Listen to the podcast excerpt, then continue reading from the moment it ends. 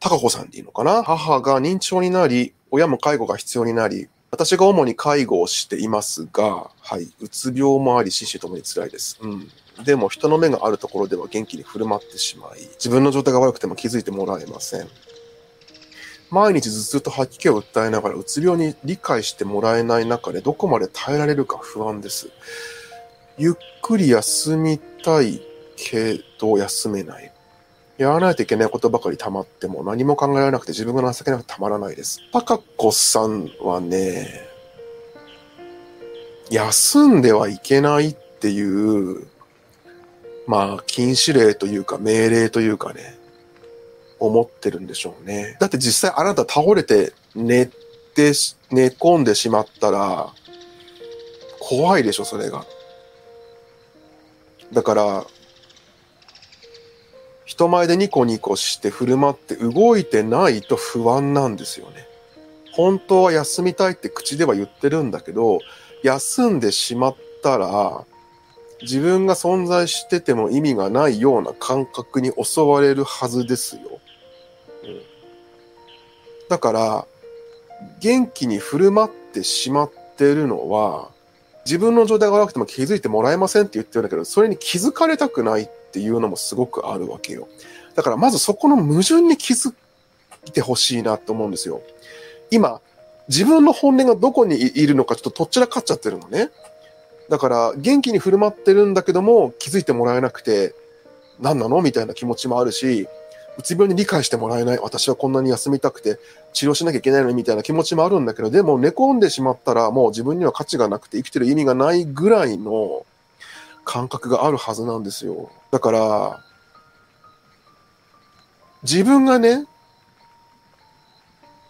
自分が休んで、うん、まず自分の体を助けるっていうことをしたら、何が起こると思ってるのかなってことを考えないといけないってことです。うん、自分がうつで動けなくなって、もう本当は寝込んでしまわなきゃいけない状態なのに、それを認めてしまったら何が起こりそうな気がしますかってことですよね。自分の無価値観とか、役に立たない私は生きてても意味がないみたいな感じが湧いてくる気がするんですよ。だから、お母さんの認知症とか、お父さんの介護とか、あなたが介護してるんだと思う、これ。嫌なんだけど介護したいのよ。自分の価値観とかを見失いたくないから。だと思うよ。だから、そこを自分がまず認めないとね。その上でゆっくり休んで何にもしないで一日寝ている自分。うん。その自分に対してものすごい責める気持ちがあるので、そこにまず気づくことかな。休んではいけないっていうのはすごい持ってると思うんです。だから、本当は治療に専念したいとかもっと休みたい、休みなさいって言われてるのかもしれないけど、休んでると余計自分がいたたまれない気持ちになって情けなくなって、うつが逆に悪化するような感覚があるわけ。だからむしろ大変だ大変だって言いながらお母さんとかお父さんのお世話をしてる方が、なんか自分が生きてる感じがして、その時だけなんとなくうつが楽になるような感じを感じてるはずなんだよな。だからまずそれをやめないといけないですよね。他の方もコメント書いてくれてるけど、介護保険使うとかね。何か道はあるはずなんだけど、自分で抱え込んでいたいっていう感じを感じるんですよ。そうよね。ヘルパーさんとか頼めないんでしょうかとか、いろんな制度があると思うのね。そこに逆に任せてしまう自分もい、なんかこう、だらしがないとか、情けないとか、意味がないみたいな感覚が湧いてきてると思うんですよ。だからまずそこに気づかなきゃね。それって本当ですか？事実ですか？っていう。自分からそこまで抱え込んで、休まないようにしてるって、いう現実。それでいいのかってことをまず考えなきゃいけないなって思いますね。この文章だけ読むとね、だから何もできない私には価値がないっていう思い込みがあるので、まずそこを認めた方がいいと思いますね。あるよね。あると思うよ、これ。だから自分に夢中って、介護をしたいっていうね、感じがあると思う。そうそう、皆さんもあの、ほら、コメント書いてくれてますけど、デイケアとかショートステイがありますよとか、一人では難しいので無理しないでくださいねとか、役所に相談したらケアマネさん紹介してくれますよとか書いてあるので、まずは私もそこからなんじゃないかなと思うんですよ。そうだよね。ちょっとコメント返ってきてるよね。そうだね。その通りだと思います。休むと罪悪感がものすごくあります。人に任せられないので仕事も大変でも触れません、不安なのです。高子さん、あなたこのままの生き方でいいですか？いいんですか？ってこと。つまり、あなたは人に任せられないって言って大変だ大変だって言って、大変な状況を自ら作って、で、他人を恨めしく思ってるんですよ。そこに、その矛盾点にも気づかなきゃいけないわけ。自分の無価値観と向き合いたくないから、自分で抱え込んで人にお願いするわけにはいかないとか、役所にお願いするわけにはいかないとか、勝手にマイルールを作って、自分で自分の首を絞めてるんですよ。それ友倒れになっちゃうよ。うん。で、友倒れになった時に、また余計に情けないとか自分の無価値観を感じると思うんだけど、で、休むと罪悪感がものすごくあるっていうのは、だからまあ、あれですね。結局、子供の頃から役割を生きてきてるっていうのはあると思います、やっぱり。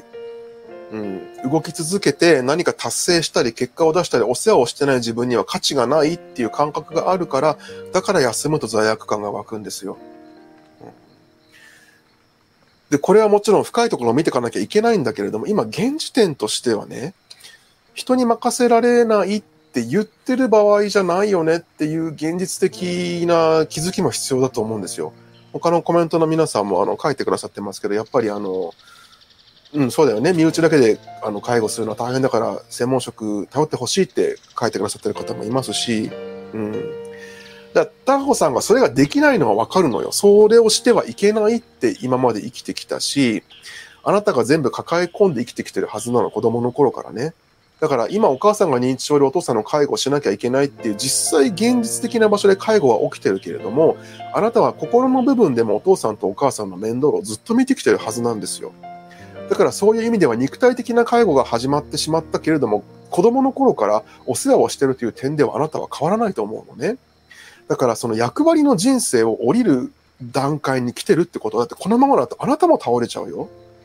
うん、その親のお世話をする、そしてお世話をすることによって自分の存在価値を感じるっていう、そのループから抜け出すって決めないといけない時ですよ。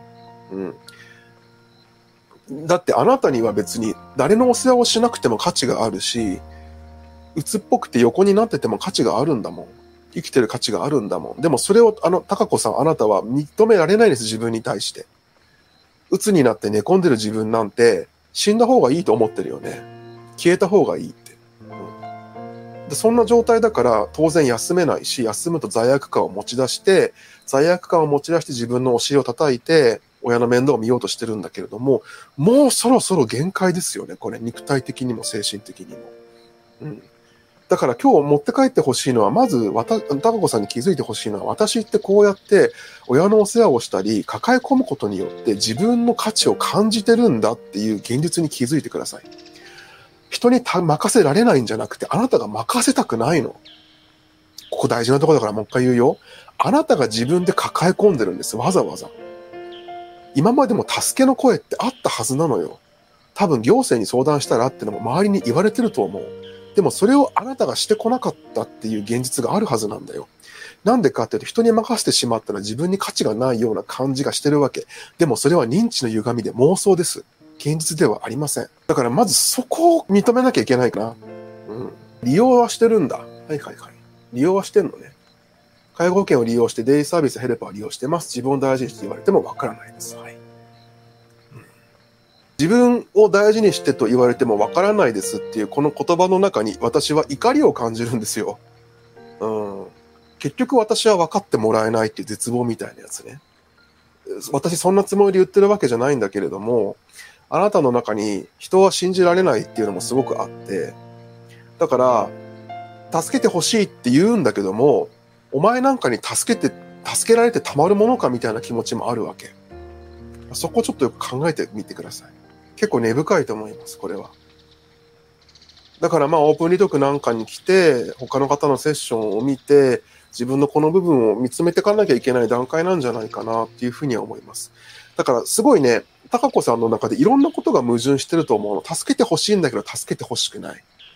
誰かに頼りたいんだけど、頼ってなるものかみたいな。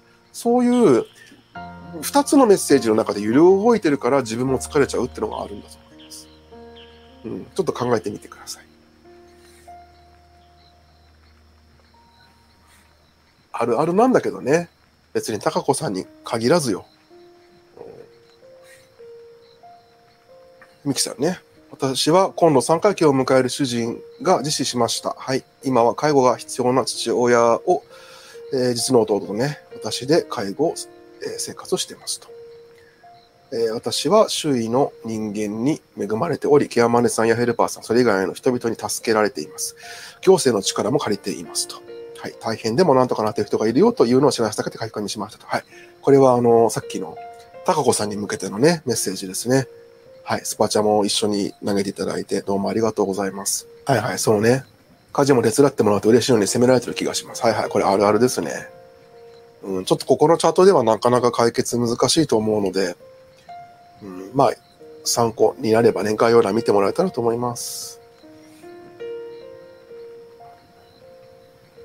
結構同じような経験してきた人いるんですね。